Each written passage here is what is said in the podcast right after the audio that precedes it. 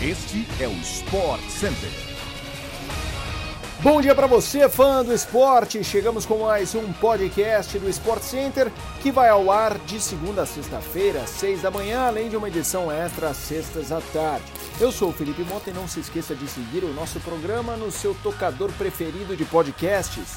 O Sport Center também chega diariamente na TV, ao vivo pela ESPN no Star Plus, hoje em três edições: 11 da manhã, 8 horas e 11 da noite.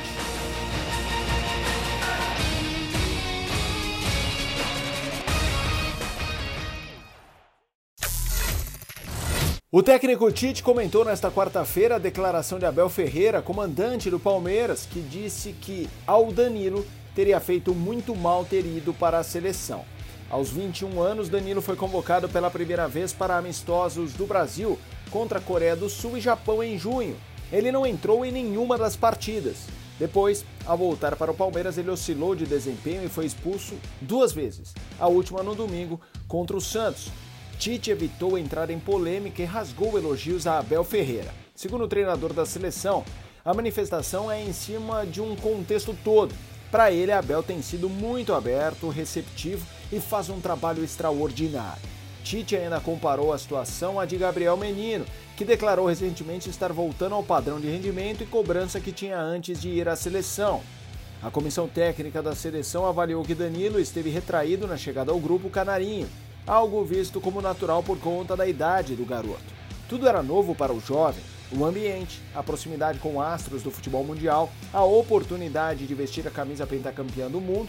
Depois, no entanto, com a quebra do gelo, fruto do maior convívio com os craques da seleção, o meio-campista foi se soltando e também acertando mais nos treinamentos. Como forma de estimulá-lo, os auxiliares de Tite por diversas vezes o elogiaram em voz alta nos trabalhos. Danilo ficou de fora da última convocação e o treinador prepara o elenco para enfrentar Gana nesta sexta-feira. Na atividade, o técnico confirmou a escalação que já havia esboçado no dia anterior. No penúltimo jogo antes da estreia da Copa do Mundo, o Brasil irá a campo com um quinteto ofensivo formado por Lucas Paquetá, Neymar, Rafinha, Vini Júnior e Richarlison. Neymar deu um susto no treino da seleção brasileira nesta quarta-feira, durante coletivo entre titulares e reservas em Le Havre, na França. O atacante sofreu um corte no joelho e precisou de atendimento médico. Após algum tempo caído no gramado, Neymar se recuperou das dores e voltou à atividade. O fã do esporte pode acompanhar o futebol de seleções com a disputa da UEFA Nations League na ESPN pelo Star Plus. Além do duelo das 11 da manhã entre Cazaquistão e Belarus, às 13h45 tem Bélgica e País de Gales. Repito, você pode ver esse jogo no Star Plus.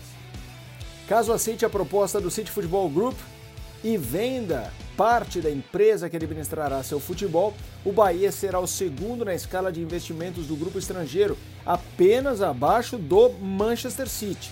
Essa é uma das promessas a serem apresentadas pela diretoria de Guilherme Belintani aos conselheiros e sócios nos próximos dias.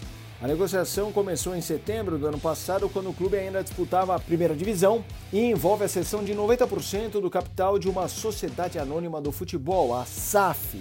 Os estrangeiros estariam a deter o controle sobre o departamento de futebol, enquanto a associação civil, com 10%, se tornaria sócia minoritária. Faz alguns anos que o City monitora o mercado brasileiro atrás de oportunidades de investimento.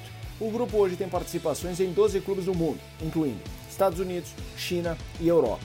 Na América do Sul, a sua entrada aconteceu pelo Uruguai, onde comprou o Montevideo Torque, rebatizando para incluir a palavra City no nome. No Brasil, representantes do City diziam procurar por um carro-chefe para a América do Sul, um clube que fosse receber investimentos e competisse em alto nível. Houve conversas com o Atlético Mineiro, porém elas não avançaram. Outras associações estiveram em contato. O Bahia foi o que chegou mais longe. Agora a concretização do negócio depende da aprovação de seus associados na Assembleia Geral. Foi revelado nesta quarta-feira quantos clubes da Premier League receberam em pagamentos de TV na temporada 2021 e 2022. Ao todo, um montante de 2 bilhões e 500 milhões de libras ou 14,6 bilhões de reais foi o montante distribuído entre as 20 equipes que disputaram a primeira divisão na última temporada. Campeão inglês, o Manchester City foi quem recebeu o valor maior, mais alto, 153 milhões de libras, aproximadamente 897 milhões de reais, enquanto o Norwich City, que terminou na lanterna, ganhou 100,6 milhões de libras, ou 590 milhões. É a primeira vez que um último colocado ultrapassa a barreira de 100 milhões de libras arrecadados. Vale ressaltar que a divisão do total distribuído pela TV inclui uma parcela igual de 87,5 milhões de libras, ou 513 milhões de reais para todos os clubes. Então, primeiro é feita uma fatia igual e aí o restante é complementado por pagamentos de mérito com base na posição final eh, da Premier League pelo número de jogos transmitidos por cada time.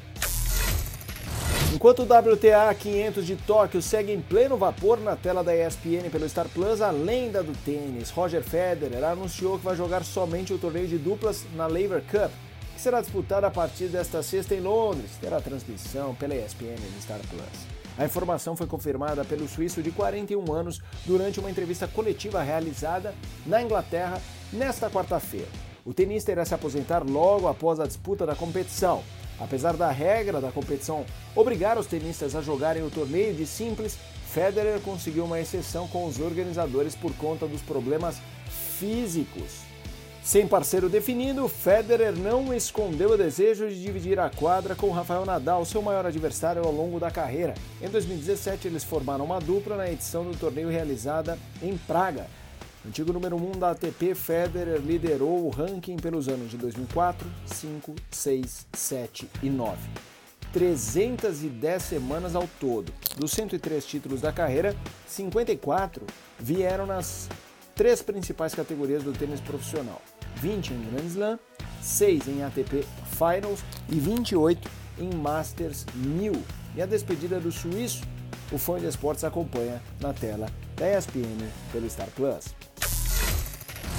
É isso, pessoal. Chegamos ao fim de mais um podcast do Sport Center. Voltamos amanhã com mais um episódio às 6 da manhã no seu agregador favorito de podcast.